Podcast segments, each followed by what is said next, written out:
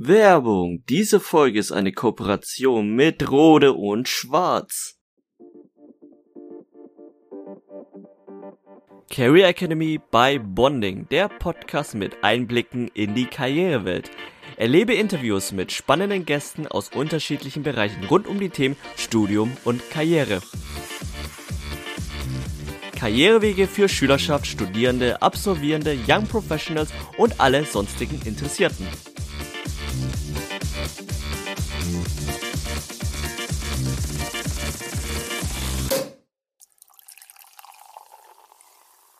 Hallo und herzlich willkommen zur Career Academy by Bonding, der Podcast mit Einblicken in die Karrierewelt. Ich bin der Lin und zusammen mit Felix und unseren zwei Gästen versorgen wir euch mit Informationen zu möglichen Karrierenwegen. Felix, von wem empfangen wir heute Infos von der Karrierewelt? Ja, ahoi zusammen. Wir haben heute zwei wundervolle Gäste bei uns von Rode und Schwarz. Das ist ein großer, sehr erfolgreicher Technologiekonzern. Und wir sprechen heute mit unseren beiden Gästen über eben jenen Konzern, einen kleinen Überblick über das Unternehmen und sagen wir ihr Selbstverständnis und vor allem, warum der Begriff Innovation dort so besonders im Fokus steht. Dann sprechen wir über die Geschäftsfelder, die es bei Rot und Schwarz gibt, und zwar über eins ganz besonders. Dann reden wir ein wenig über die Gäste, über die Leute, die wir eigentlich hier vor uns sitzen haben, was sie heute machen, was sie dahin gebracht hat, was sie heute tun und am Ende wie immer über die Karrieremöglichkeiten, die es für euch in diesem Unternehmen gibt. Die beiden Leute, die wir heute bei uns haben, sind zum einen Max. Max ist Manager für Universitätsmarketing bei Rode und Schwarz. Hallo Max. Hallo in die Runde, freut mich bei euch zu sein. Und zum anderen haben wir heute Anna bei uns. Anna ist gerade aktiv bei ihrer Masterarbeit und arbeitet außerdem im Bereich Broadcast und Media. Hallo Anna. Hallo und vielen Dank für die Einladung. Rode und Schwarz ist das Thema heute. Ein Technologiekonzern, der elektronische Investitionsgüter selbst entwickelt, produziert und betreibt, mit insgesamt ca. zweieinhalb Milliarden Euro Jahresumsatz, ca. 12.000 Mitarbeitenden in über 70 Ländern und der Hauptsitz ist in München. Die Produktabnehmer von Rode und Schwarz sind, und da muss ich gleich mal nachfragen, sind zum einen die Wirtschaft und zum anderen der sogenannte hoheitliche Sektor. Was ist das denn? Ja, der hoheitliche Sektor, also das ist ja bei uns generell richtig, wir sind B2B-Business, also letztendlich glaubt man immer als Privatkunde, dass man uns gar nicht kennt. Tatsächlich kennt man uns indirektermaßen eigentlich schon die ganze Zeit, entweder über, ja, wie wir es nachher auch wahrscheinlich erzählen werden, Broadcast-Medientechnik, kein Fernseher würde sozusagen ein Bild empfangen können, viele Kinofilme würden nicht funktionieren, wenn wir da nicht Technik hätten, aber der hoheitliche Sektor, das geht eben auch in die Richtung von Defense, das heißt, wir haben eben auch Lösungen im Angebot, die in insbesondere bei kritischen Infrastrukturen ja auch für Defense-Technologie eingesetzt werden, für Abwehrsysteme eingesetzt werden und die damit die Welt versuchen sicherer und besser zu machen. Euer Unternehmensmotto nennt sich Make Ideas Real. Also die Menschen haben alle irgendwo mal Ideen, jeder kommt mal auf irgendwas, aber oft, wir, wir kennen wahrscheinlich alle das Problem, man denkt sich, ah, das wäre eigentlich super, ich würde es total gern mal machen und dann setzt man es irgendwie doch nicht um. Wie kriegt ihr es hin, dass die Ideen, die bei euch im Unternehmen entstehen, auch umgesetzt werden?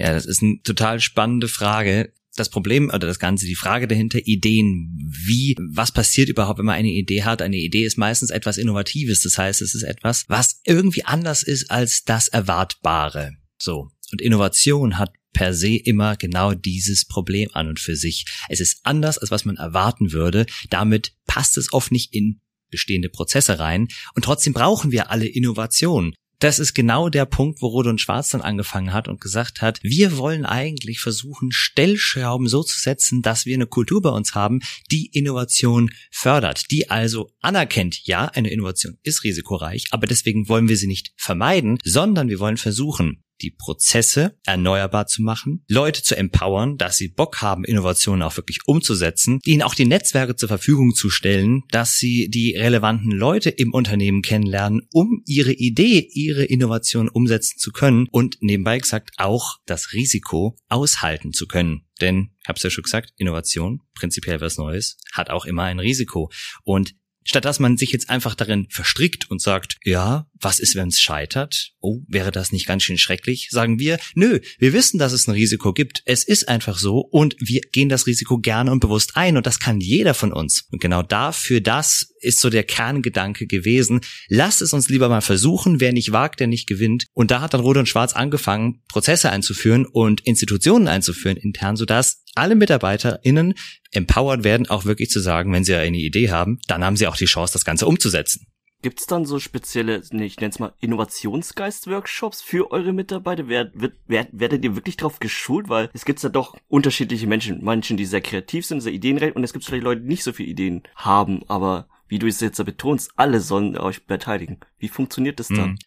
Genau. Es ist letztendlich, in dem Sinne, ist es eine gelebte Innovationskultur, als dass es bei uns eine eigene Stelle gibt für Innovation. Das ist nämlich der Innovation Funnel. Das ist eine Institution inzwischen bei uns, die dafür sorgt, dass man, wenn man Produktideen hat, dass man sich an die wenden kann und dadurch aus der Firma heraus Innovationen gefördert werden. Das heißt, also machen wir es mal ganz konkret. Wenn ich jetzt irgendeine Idee habe, Vielleicht nach dem Motto, ich möchte gerne ein Produkt entwickeln, was es fördert, dass wir uns viel besser und viel länger die Hände waschen. Und da habe ich eine ganz tolle Idee dazu. Wie macht man das am besten?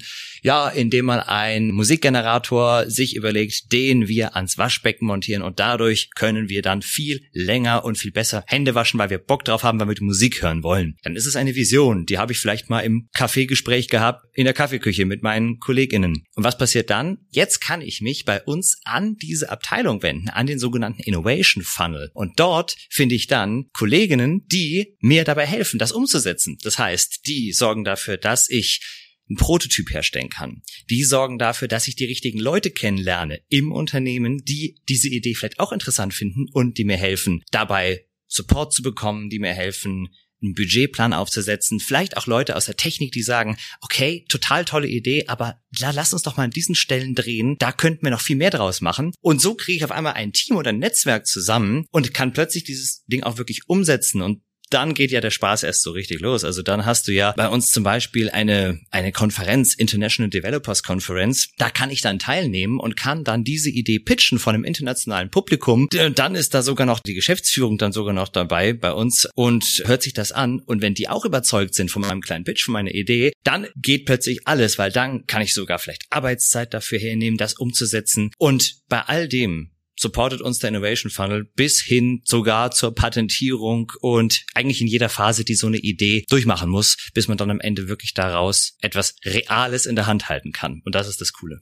Das geht mit dem Motto Make Ideas Real ja auf jeden Fall gut Hand in Hand. Jetzt frage ich mich aber, das ist sozusagen der zweite Schritt. Also ich habe die Idee schon gehabt und jetzt habe ich eine wundervolle Stelle, die mich dabei unterstützt, diese Idee umzusetzen. Wie kriegt man es denn aber hin, dass die Leute viele Ideen haben. Wie schafft man es, Ideen hervorzubringen?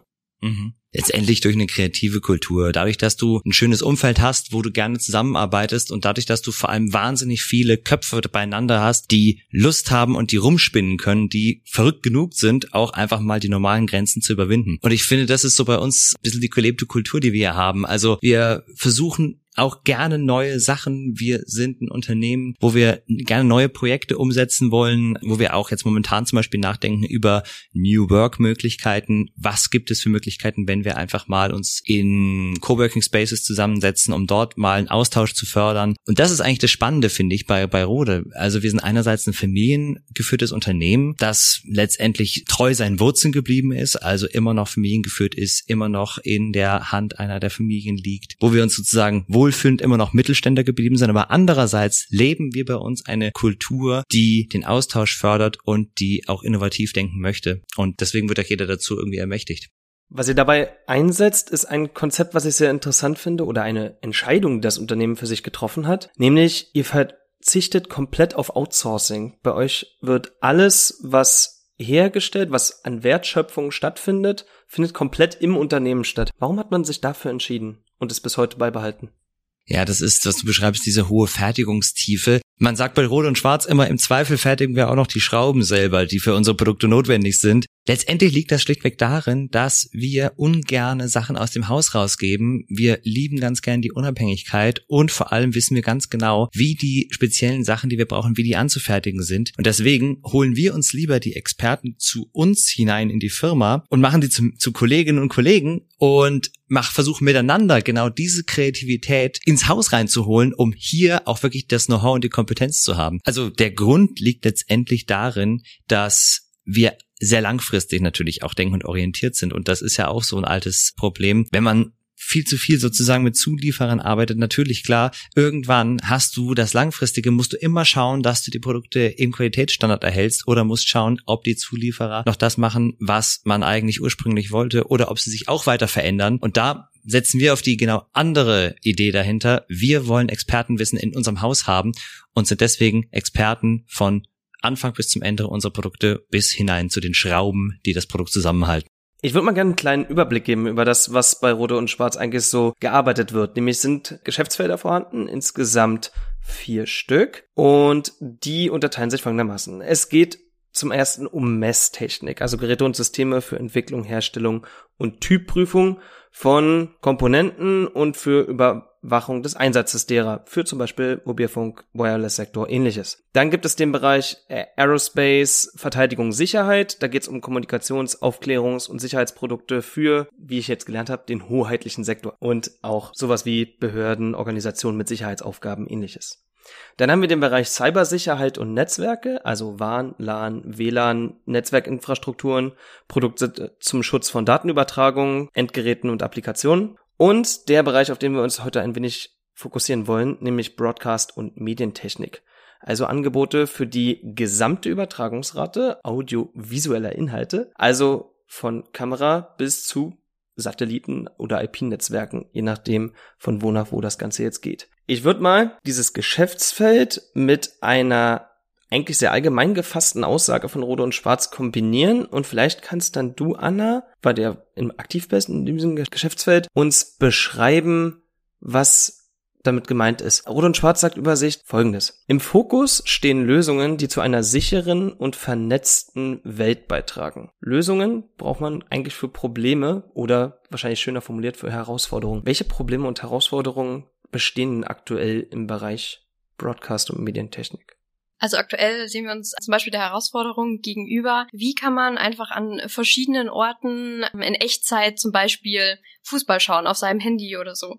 Und wie geht das, egal wo ich bin, ob ich jetzt zu Hause bin, ob ich jetzt im Park bin. Und da spielt zum Beispiel 5G Broadcast eine große Rolle, wo wir uns halt einfach mit dem Thema auseinandersetzen. Wie können wir das erreichen, dass man an egal welchem Ort man ist, einfach äh, zum Beispiel Fußball schauen kann oder irgendwas streamen kann. Und zwar mit einer Datenrate, die auch einfach groß ist und dass man quasi auch die Qualität nicht verliert von dem Fußballspiel oder von dem Film, was immer man anschauen möchte. Der Bereich Broadcast und Medientechnik hat noch unterschiedliche Lösungsbereiche. Das sind unter anderem Studioproduktion, Postproduktion, Delivery, also zum Beispiel Fernsehwägen, Distribution, also Fernseh- und Funktürme und Broadcast, wieder Messtechnik. Ich denke mal, unter den meisten kann man sich was vorstellen, aber vielleicht können wir dieses, diese Komplettheit nochmal darstellen. Also was fun funktioniert tatsächlich alles auf dem Weg von zum Beispiel einem Fernsehbild oder so etwas wie einer Podcastaufnahme, bis es dann am Ende bei einem Konsumenten oder einer Konsumentin ankommt. Und wo überall hat Rode und Schwarz seine Finger am Spiel. Also das sind viele Prozessschritte, wo wir eigentlich unsere Finger im Spiel haben. Also wenn man jetzt einfach mal eine Aufnahme in einem Fernsehstudio nimmt, es wird irgendeine TV-Sendung aufgezeichnet, dann beginnt das Ganze ja als eigentlich viel Bilder. Also was wir nicht machen, ist Regietechnik, da sind wir nicht dabei. Aber es fängt ja an, es werden ganz viele Bilder aufgenommen und diese Bilder müssen ja dann irgendwie ähm, weiterverarbeitet werden. Und das sind ganz viele verschiedene Schritte. Also erstmal werden die Bilder von den Kameras aufgenommen und diese Daten werden dann angereichert. Also zum Beispiel kennt jeder das ZDF-Logo wird hinzugefügt hinzugefügt oder beispielsweise die Namen von Fußballspielern und sonstige Dinge werden hinzugefügt. Anschließend kommt dann die Vorbereitung für die Übertragung, also Codierung halt einfach, wo das Ganze in einem Format gebracht wird, wo man es dann weiterverarbeiten kann, beziehungsweise einfach übertragen kann. Und wie du auch schon gesagt hast, es gibt viele Wege, wie man das eigentlich verbreitet. Also eine Möglichkeit ist die terrestrische Broadcast, also sprich über beispielsweise in München über den Olympiaturm oder auch über den Wendelstein. Eine andere Möglichkeit ist natürlich dann auch noch Satellitenübertragung und was jetzt auch ganz natürlich im Kommen ist, über IP einfach auf unsere Geräte wie iPhones. Und Rode und Schwarz selbst ist in jedem dieser Bereiche irgendwie mit aktiv. Genau, es sind mehrere, wie gesagt, mehrere Prozessschritte und da sind wir auf jeden Fall aktiv. Also wie es halt gerade mit der Aufnahme, da fängt es eigentlich dann äh, schon an, quasi direkt, wo die Bilder verarbeitet werden. Danach zum Beispiel gibt es auch Monitoring, wo man einfach überprüft, gut, ich habe jetzt ein Bild und das wird verarbeitet, das wird kodiert und wird wieder entkodiert und was kommt hinten raus? Ist es dann noch das gleiche Bild? Und da haben wir zum Beispiel auch Lösungen, die einfach überprüfen, okay, stimmt das Bild, was ich dann später übertrage, denn noch, was ich kodiert habe, habe, stimmt das noch mit dem überein, was ich mit der Kamera aufgezeichnet habe? Das ist zum Beispiel ein Beispiel. Oder ja, was man auch als Beispiel nennen kann, ist beispielsweise bei dem Film Der Hobbit. Da wurde einfach nach einer Lösung gesucht, um diese hohe Bildqualität und andere ja Ansprüche an die Qualität zu realisieren. Und da kommt ein Produkt von uns oder ist ein Produkt von uns ins Einsatz gekommen, und zwar der Clipstar. Und der kann einfach diese Verarbeitung der Daten realisieren. Genau, das wurde zum Beispiel mit eingesetzt. Wenn wir schon bei der Hobbit sind, kannst du da eine konkrete Zahl nennen? Wie viel Rot und Schwarz Technik steckt in diesem Film drin und vielleicht auch bei Sendungen, die man vielleicht auch eher kennt, Sportschau, Tagesschau? Habt ihr da auch die Finger im Spiel?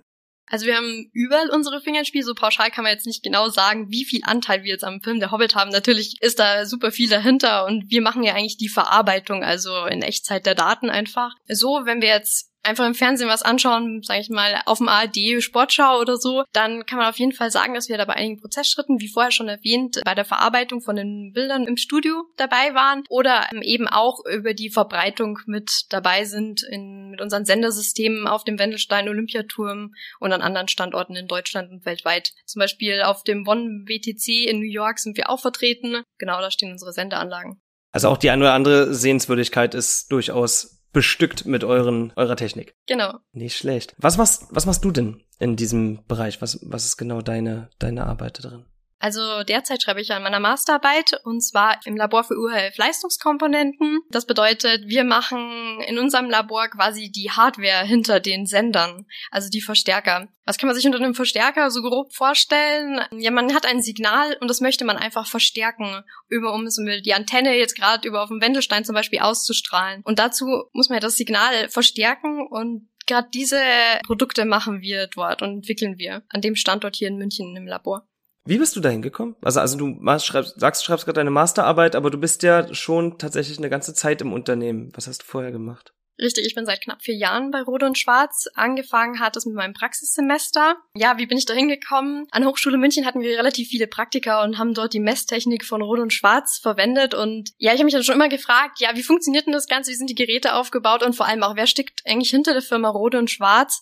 Und für mich war dann persönlich gleich dieser Bezug einfach da, weil es einen Standort in München gibt. Ich habe an der Hochschule München studiert und ich war dann gleich irgendwie mit dabei. Und an der Hochschulkontaktmesse hatte Rode und Schwarz dann auch einen Stand und dort habe ich dann mit ein paar Kollegen gesprochen oder jetzigen Kollegen und bin dann halt noch ein bisschen mehr darauf aufmerksam geworden und auch auf der Tag der Berg ruft. Das ist ein Ausflug, wo man halt wirklich auf den Wendelstein rauffährt und sich die Sendeanlagen dort live anschauen kann und hat auch ein bisschen einfach einen Einblick bekommt, wie funktioniert das dahinter und was machen wir eigentlich alles. Und genau so ist eigentlich so mein Einstieg gewesen. Da habe ich dann sofort auch beschlossen, ja, da möchte ich mein Praxissemester machen und habe mich dort beworben und genau seitdem bin ich eigentlich dort.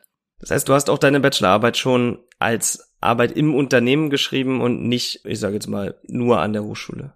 Genau, ich habe direkt im Unternehmen geschrieben man sagt ja, äh, wenn ich das gerade höre, vier Jahre ist die Anna jetzt äh, bei Rot und Schwarz. Man sagt ja so schön bei uns, nach zehn Jahren ist die Probezeit rum. Anna ist auf einem guten Weg. Was letztendlich eigentlich nur heißt, äh, das ist, ähm, ich finde das immer einen lustigen Spruch, weil wir finden das halt so schön, wenn jemand im Studium anfängt bei uns und daraufhin dann Bachelorarbeit, Masterarbeit macht und schlussendlich auch bei uns bleiben möchte. Und das ist ein, tatsächlich ein sehr typischer Fall, weil bei uns ist so eine Mitarbeiterzugehörigkeit von 11,4 Jahren im Durchschnitt und das zeigt letztendlich, letztendlich, dass diejenigen, die bei uns anfangen, dass die das hier auch sehr genießen und dass die auch gerne bleiben wollen. Also deswegen nach zehn Jahren Probezeit rum, Anna, das wird schon. Was hat dich dazu bewegt, deine Arbeit direkt im Unternehmen zu schreiben? Also ich habe vorher schon als Werkstudentin dort in der Abteilung eben gearbeitet, war halt schon richtig gut in dem Thema drin. Und was mich einfach so begeistert hat, ist irgendwo, also einfach die Thematik an sich hat mich wahnsinnig mitgenommen und eben auch die Möglichkeit, die man hier in diesem Unternehmen einfach hat, als jemand, der halt Abschlussarbeit schreibt. Da geht es jetzt nicht nur darum, vielleicht Simulationen zu machen, Berechnungen zu machen, sondern mich hat einfach fasziniert, dass auch einfach die Möglichkeit besteht, das Gerät oder den Teil des Geräts, was man quasi entwickelt, dass es auch wirklich gefertigt wird, dass man es einfach mal anschauen kann, man kann es vermessen lassen und es ist einfach zum Anfassen dann da. Also das hat mich wahnsinnig motiviert, auch in der Master oder jetzt in der Masterarbeit und damals in der Bachelorarbeit, dass man einfach das hinter in den Händen halten kann und weiter auch einfach die Möglichkeiten und auch, ja, diese Zusammenarbeit mit den Kollegen. Und es hat mich wahnsinnig fasziniert. Man kann sehr viel hier lernen, wenn man möchte und einfach engagiert dabei ist. Und ich finde das einfach super spannend und ich glaube, das bringt einen enorm weiter. Dann wechseln wir doch mal rüber zu unserem anderen Gast. Max, du hast auch studiert, allerdings ein bisschen äh, in einer ungewöhnlichen Form. Du hast eine Zeit lang zweimal parallel studiert. Wie, wie, wie ist das gekommen? Was hast, wieso hast du das gemacht und wie, wie war es für dich? Ja, genau. Ja, klappt tatsächlich ein bisschen absurd, wenn man das zuerst sieht. Ich habe parallel Soziologie und Elektrotechnik studiert. Das ist für mich eigentlich eine ganz logische Kombination, weil während ich im Soziologiestudium drin war, habe ich mich sehr dafür begeistern können für gesellschaftliche Phänomene, für Gruppenaktivitäten, äh, für Gruppendynamiken und eben auch vor allem für Organisationssoziologie, also für die Frage, wie wir eigentlich in Organisationen zusammenarbeiten und wie wir darin eben auch Innovationen produzieren. Und da habe ich aber gleichzeitig auch immer gewusst, die andere Seite ist die nicht nur die Struktur zu kennen, sondern auch den Inhalt zu verstehen und zu kennen. Weil das eine ist, wie produzieren wir die Innovation und das andere ist letztendlich, was ist die Innovation? Und da ich von vornherein ein wahnsinnig neugieriger Mensch bin und genau da auch mitreden können wollte, habe ich parallel Elektrotechnik studiert und habe mir dann die, das Vergnügen eines Doppelstudiums gegeben und parallel an zwei verschiedenen Universitäten, die natürlich nicht die gleiche Stundenplanreihenfolge kennen, sondern so, wo sogar auf der einen Uni der Plan um 8 Uhr morgens und bei der anderen Uni um 8.15 Uhr sozusagen anfängt, habe ich beides parallel studiert und ja, nach drei Jahren oder nach vier Jahren dann abgeschlossen und war eine heiße Zeit. Hat sie sich gelohnt?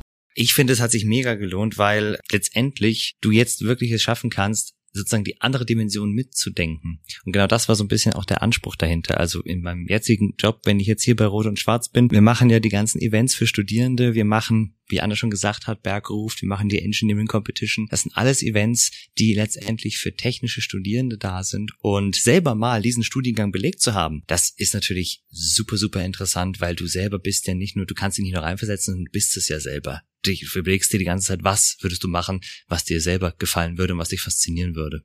Fühlst du dich trotzdem eher als Soziologe oder als Elektrotechniker? Ich weiß, das ist eine gemeine Frage. Das ist eine sehr gemeine Frage, ja, das stimmt. Ähm, ich glaube, ich fühle mich als ähm, äh, Soziologe mit technischem Sachverstand. Und heute machst du, wie du schon gesagt hast, Universitätsmarketing bei Rode und Schwarz. Das heißt, du bist auf jeden Fall direkt da dran, wenn es darum geht, die Studierenden ins Unternehmen zu holen und ihnen einen Einstieg zu bereiten. Wie sieht ein Einstieg bei Rode und Schwarz aus? Mhm. Es gibt bei uns letztendlich drei Möglichkeiten, wie du einsteigen kannst. Das ist natürlich klassischerweise das Praktikum, es ist die Werkstudententätigkeit oder es ist die Abschlussarbeit. Also in diesen drei Phasen haben wir Angebote für Studierende und in allen drei Phasen suchen wir auch Studierende. Und was wir halt immer sehr begünstigen oder sehr, sehr schön finden, wenn jemand bei uns anfängt, vielleicht tatsächlich dann weitermacht mit der Abschlussarbeit und dann auch soweit das Unternehmen kennengelernt hat und schätzen gelernt hat, dass der oder diejenige auch Lust hat, dann bei uns zu bleiben. Denn ich glaube, in jedem Job brauchst du eine gewisse Einarbeitungszeit. Und wenn du diese Einarbeitungszeit quasi schon im Studium hast, in den Studium hinein verlagerst, dann ist es für alle Seiten ein riesiger Gewinn. Und in diesen Zeiten, in denen du bei uns bist, versuchen wir auch das aktiv zu fördern. Einerseits in den Abteilungen natürlich, wo so viele Kolleginnen und Kollegen sind, die darauf achten und die dir auch was beibringen wollen, gerade im Praktikum natürlich, wo du ganz klar auch den Fokus hast, du willst etwas lernen. Aber gleichzeitig versuchen wir auch von unserer Abteilung heraus auch coole Events zu machen für die Studierenden vor Ort. Zum Beispiel haben wir den Career Lunch im Angebot. Das ist ein Format, was wir mehrmals pro Jahr umsetzen, wo wir Studierende, die bei uns sind, einladen und mit Hiring Managern vernetzen wollen. Das heißt, Leute aus dem Fachbereich, die gerade irgendeine offene Stelle haben, die kommen zusammen in einem Raum, machen einen kleinen Pitch, zeigen, was für offene Positionen sie haben vor den Studierenden und danach gibt's dann ein kleines Get-Together, man kann ein bisschen was essen miteinander und kann sich dann über die Stellen austauschen. Und so versuchen wir, dass die Studierenden auf jeden Fall einen Benefit und Mehrwert haben, wenn sie bei uns ihre Praxiszeit vom Studium absolvieren. Welche Studierende sucht ihr ganz genau? Also es geht mir jetzt nicht konkret um die Fachrichtung wie Elektrotechnik oder Soziologie, sondern auch beschreib mal die Personality. Was muss man da einfach mal mitbringen?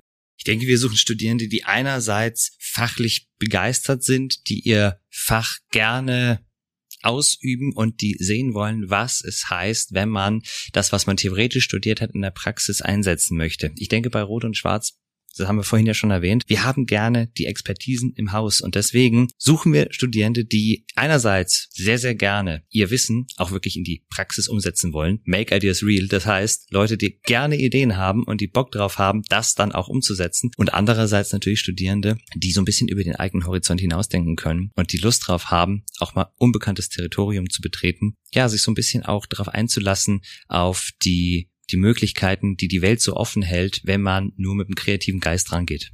Vielleicht an dich nochmal, Anna. Du, wir hören jetzt eine ganze Menge schon, haben vorhin schon drüber geredet, wie Max beschreibt, was so Unternehmenskultur ist. Jetzt beschreibt er nochmal den Einstieg, die Art, wie mit Studierenden umgegangen wird. Du bist selbst noch Studierende. Kannst du das alles so bestätigen, was er sagt? Und kannst du uns vielleicht sogar Situationen geben oder ein bisschen dein, dein Arbeitsumfeld und Alltag beschreiben und woran du siehst, dass du da in, dass du dabei Rode und Schwarz bist? Also ich kann das auf jeden Fall bestätigen, was der Max sagt. Und ja, ich kann allen Studierenden nur empfehlen, bewerbt euch bei Rot und Schwarz. ja, wie mal sieht mein Alltag aus? Also ja, ich arbeite halt in unserem Labor und was mir halt besonders gut gefällt, muss ich ehrlich sagen, so insgesamt im Unternehmen und auch bei uns im Labor, dass alle Leute oder alle Kollegen relativ offen sind. Man kann immer nachfragen, wenn man mal Fragen hat. Man hat viele Möglichkeiten und auch, dass die Möglichkeiten dass es einfach gefördert wird, so Ideen, auch gerade kommen wir zurück zu dieser Ideensache. Also man wird einfach gefördert, wenn man Ideen hat. Man kann sie mitbringen, man kann sie einbringen und es wird einem auch einfach zugehört, wenn man diese Ideen hat und mitbringen möchte.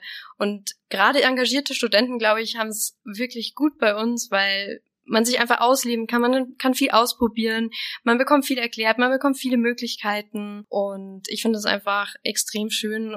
Das Unternehmen basiert letztendlich auf dieser ja, ursprünglich mal verrückten Idee zweier Studierende, eben von Lothar Roth und Hermann Schwarz, die 1933 gesagt haben, wir wollen ein Unternehmen gründen, das Technik herstellt. Und die waren mitten im Studium, mitten in Jena und haben gesagt, das wollen wir machen, haben sich zusammengefunden und haben das Unternehmen gegründet, was jetzt inzwischen am Ostbahnhof ist und eben über 12.000 Mitarbeitende sich selbst verfügt. Und das, also allein darin sozusagen diese Kultur, die von früher bis heute noch nachwirkt, einen Platz für Ideen zu haben, wo jeder Ideen einbringen kann. Das ist, glaube ich, das ganz Essentielle und das ist Rot und Schwarz.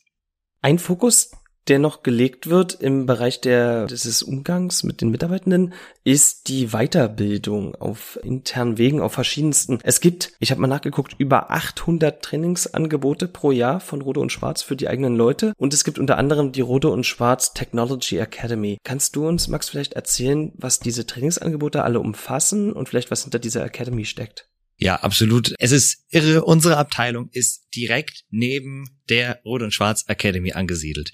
Und die Räumlichkeiten, über die unsere Academy verfügt. Ich bin jedes Mal begeistert, wenn ich da durchgehe, wie viele Trainingsräume, wie viele Stockwerke, welche Ausstattung und was da, völlig richtig gesagt, für ein, für ein Aufkommen ist, dass die da jedes Jahr wuppen. Ich finde das absolut faszinierend. Immer wenn ich durchgehe, bin ich total inspiriert. Ähm, und wenn es morgens, also wenn nicht Corona-Zeit ist, wenn es morgens losgeht und schon die ganzen Mitarbeitenden sich schon im Foyer versammeln und sich dann aufteilen auf die ganzen Räumlichkeiten und die ganzen Trainer dazukommen. Das ist wie wirklich, ja, Academy heißt das, das ist wie eine, eine kleine Universität innerhalb eines Unternehmens. Und hier haben wir verschiedenste Trainings im Angebot, ob es jetzt tatsächlich die Weiterentwicklung ist in fachlicher Hinsicht. Es gibt einerseits die wunderbaren Einführungsvorträge, die super sind zum Reinkommen. Das ist sozusagen mal für jeden, der bei uns arbeitet. Und das ist ja nicht eben nur Technik. Das sind ja verschiedenste Menschen aus verschiedensten Positionen. Die können sofort einen Einstieg bekommen, indem sie über die Produkte etwas erfahren, indem sie technische Insights bekommen, indem sie am einen Tag das Wissen bekommen, zusammengefasst, dass sie im Background haben müssen, damit man ein Produkt auch nachvollziehen kann, auch die physikalische Seite nachvollziehen kann. Das geht aber weiter in neueste Weiterentwicklungen auf dem Produktmarkt von Rode und Schwarz, technische Insights, geht in Leadership Trainings und Management Trainings, so dass ja letztendlich die Führungskräfte, die wir haben, eben auch ausgebildet sind darin, was heißt gute Führung? Wie leitet man ein Team zu weiteren Sachen zu den klassischen Soft Skills, ob es jetzt Sprachenkenntnisse sind oder Weiterbildungen in Hinsicht von, wie kommuniziere ich aktiv, wie gehe ich auf Leute zu. Es umfasst eigentlich sämtliche Bereiche des Zusammenlebens und Zusammenarbeitens von Menschen. Und das ist natürlich für jemanden, der sich mit so etwas theoretisch früher im Studium beschäftigt hat, also es natürlich super interessant, das mal zu sehen, wie das eine Firma auch wirklich umsetzt, einen solchen Anspruch. Gut, aber jetzt, ah, jetzt bin ich ein bisschen neugierig geworden. Du hast davon geschwärmt. Zeichne uns doch mal ein, ein auditives Bild von diesen Trainingseinrichtungen. Wie sieht das aus? Was ist dort möglich? Mhm. Genau, also sozusagen einer der großen typischen Trainingsräume. Also wie, wie, wie schaut sowas aus? Du kommst morgen zum, morgens zum Training an, hast erstmal ein Foyer, da stehen dann typischen Kaffeeautomaten, da ist dann vielleicht auch schon ein kleines Frühstück gedeckt. Das heißt, du kannst erstmal in Get-Together gehen, kannst dich neu vernetzen mit Leuten, die auch teilnehmen, mit Kolleginnen und Kollegen, die du vielleicht vorher noch gar nicht kennengelernt hast. Aber euch vereint ja der Wille zur Fortbildung, euch vereint der Wille, etwas Neues lernen zu wollen. Und genau das schafft die Gesprächsatmosphäre. Dann gehst du eben rein in die Academy Räumlichkeiten, die klassischerweise ausgestattet sind mit Kreativmaterial, haben natürlich auch mit Präsentationsmaterial. Wir haben auch bei uns Räumlichkeiten, in denen die jeweiligen Gerätschaften stehen, die du brauchst, um das Wissen zu vermitteln, ob das eben jetzt die Oszilloskope sind, ob das unsere Messtechnikanlagen sind. Wir haben bei uns am Gelände eben auch einige Demonstrationsräume für die Technik, die du dann eben auch mal live erleben kannst, um von den Produkten wirklich mal eine Ahnung zu kriegen und nicht nur theoretisches Wissen. Und da verbringst du deinen Tag in meistens einer Atmosphäre aus, eine Mischung aus Vortrag und ähm, selber aktiv werden. Die Trainer, die bei uns arbeiten, die lieben ihren Job und die vermitteln das Wissen so, dass du einfach Lust hast und dass du danach, danach, nach, nach dem Tag weißt, dass du hier wirklich was Neues gelernt hast. Und diese Kultur liebe ich also selber auch sehr, dass man sich einfach mal in der Woche sagt, ich habe jetzt wirklich Lust, etwas Neues für mich in meinem Lebensweg kennenzulernen, das nicht nur mich als Mitarbeiter hier vor Ort verbessert, sondern das mir selber einfach wahnsinnig was gibt.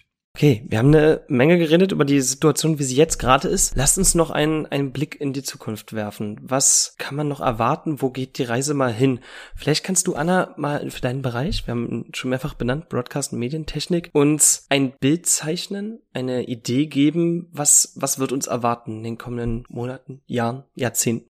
Also wir werden uns auf jeden Fall den Bereich 5G Broadcast, 5G Broadcast genauer anschauen und dort auf jeden Fall auch für Lösungen oder nach Lösungen suchen. Was auf jeden Fall ganz weit oben auch steht bei uns, ist gerade zu schauen, wie können wir noch effizienter werden, vor allem in Bezug darauf, auf den Stromverbrauch. Wie können wir unsere Produkte effizienter gestalten, dass sie einfach weniger Stromverbrauch haben, damit wir nachhaltiger werden und schlussendlich auch irgendwo Kosten für die Netzbetreiber senken können. Kannst du uns vielleicht einen das ist ja unter anderem auch Thema der, der, der Arbeit, die du gerade schreibst, diese Effizienzsteigerung.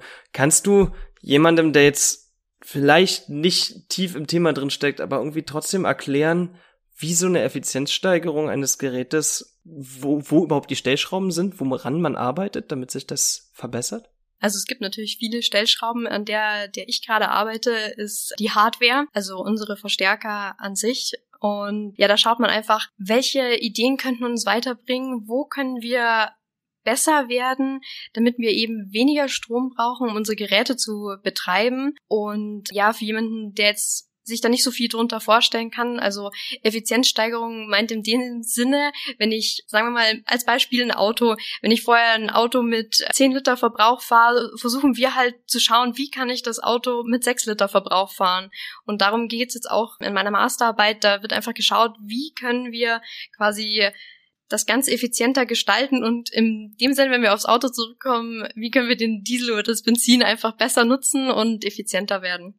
Wie denkt ihr, sieht eine Fernsehübertragung oder das Fernsehschauen in der Zukunft vor? Weil Broadcasting hat, hängt für mich da sehr viel mit drin. Ich stelle mir jetzt einfach die Zukunft mal so vor, dass vieles animiert ist, viel mit 3D-Effekten in den Shows ist, auch Hologramme, dass ich vielleicht auf meine Smartwatch einfach mal draufklicke auf vielleicht Netflix und dann erscheint ein Hologrammfenster ich kann dann während ich jogge einfach meine Sendung gucken. Ist das ein realistisches Bild? Kennt man ja auch von manchen Filmen oder ist es zu krass gezeichnet von mir? Was denkst du?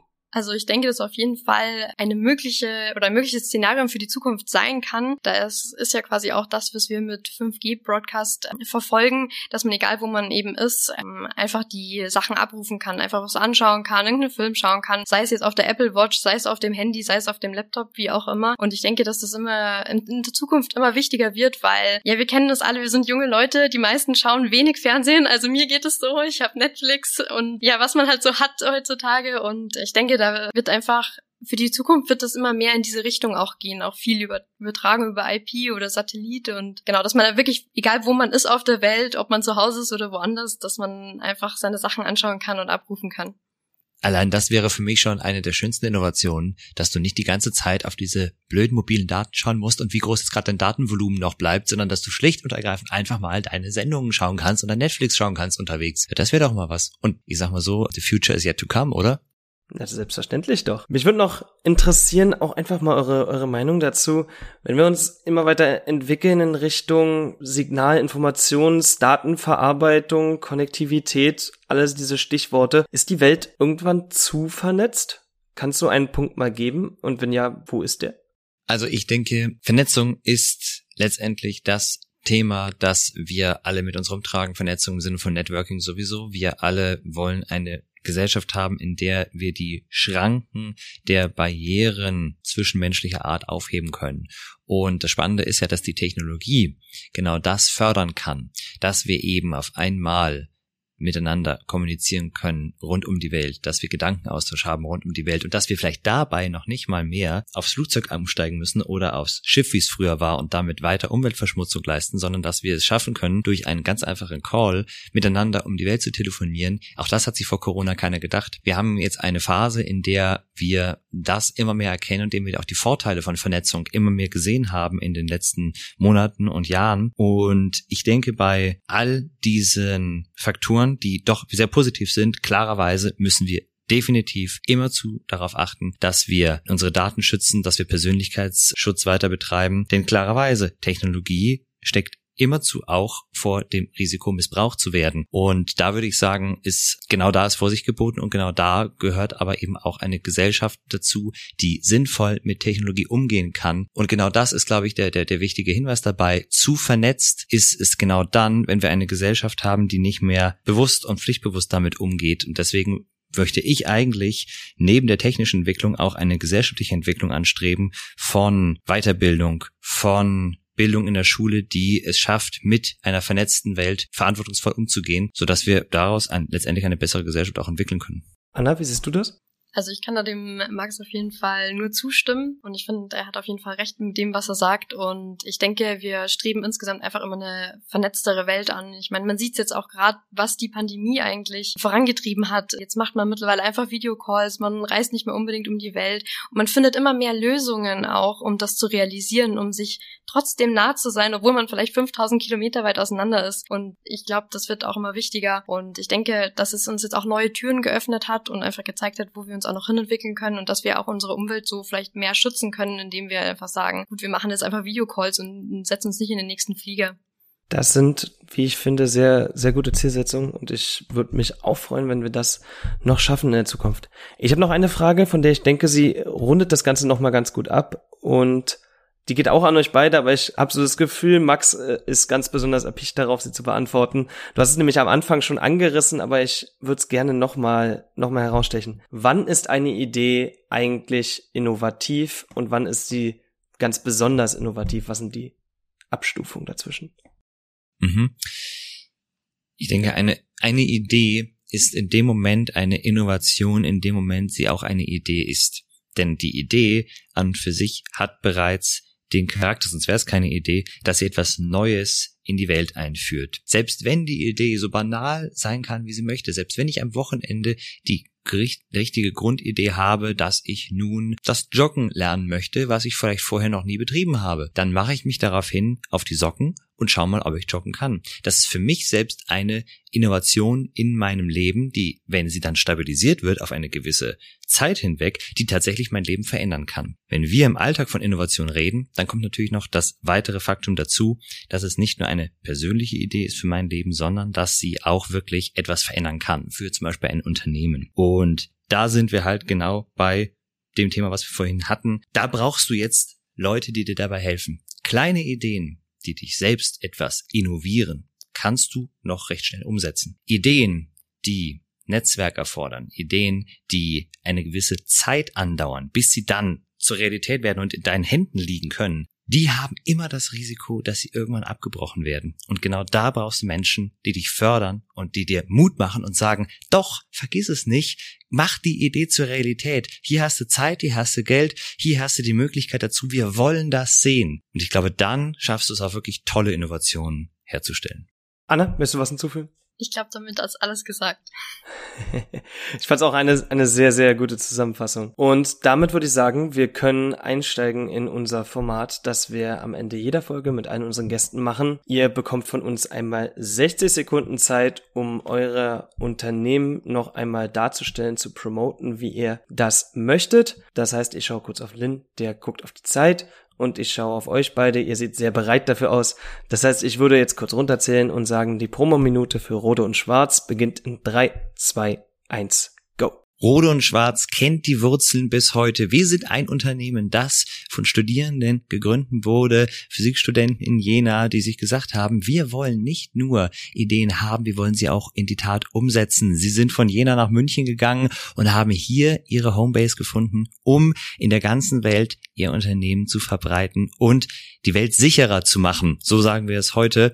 Genau das sind die Produkte von Rode und Schwarz. Man kennt sie aus dem Alltag inzwischen, man kennt sie von der Broadcast- und Medien Technik, man kennt sie von Flughäfen, man kennt sie von verschiedenen anderen Einrichtungen. Und wenn dieser Geist bei Studierenden weitergelebt wird, dann können wir alle auch in einer sicheren weiteren Welt leben. Und deswegen hoffe ich für alle Studierende, dass sie Lust haben, bei uns weiter Ideen zur Realität werden zu lassen. Wow, super. Vielen Dank für diese super inspirierende Rede. Wenn jetzt die Studierenden auf die Idee kommen, dass sie ihre Ideen bei euch verwirklichen möchten, was für Kontaktmöglichkeiten hat man denn dann?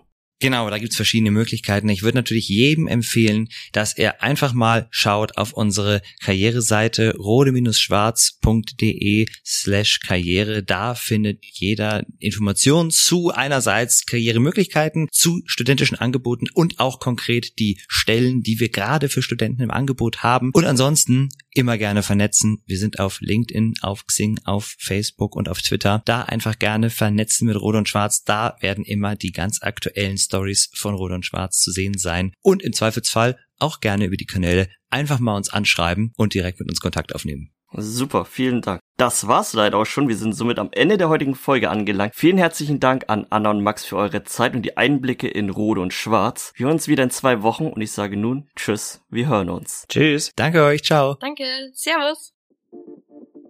Danke, dass du bei der Career Academy vorbeigehört hast. Wenn du Wünsche, Feedback oder Fragen an uns hast, schreib uns eine Mail an podcast@bonding.de oder via Instagram at bonding.ev. Bonding. Erlebe, was du werden kannst.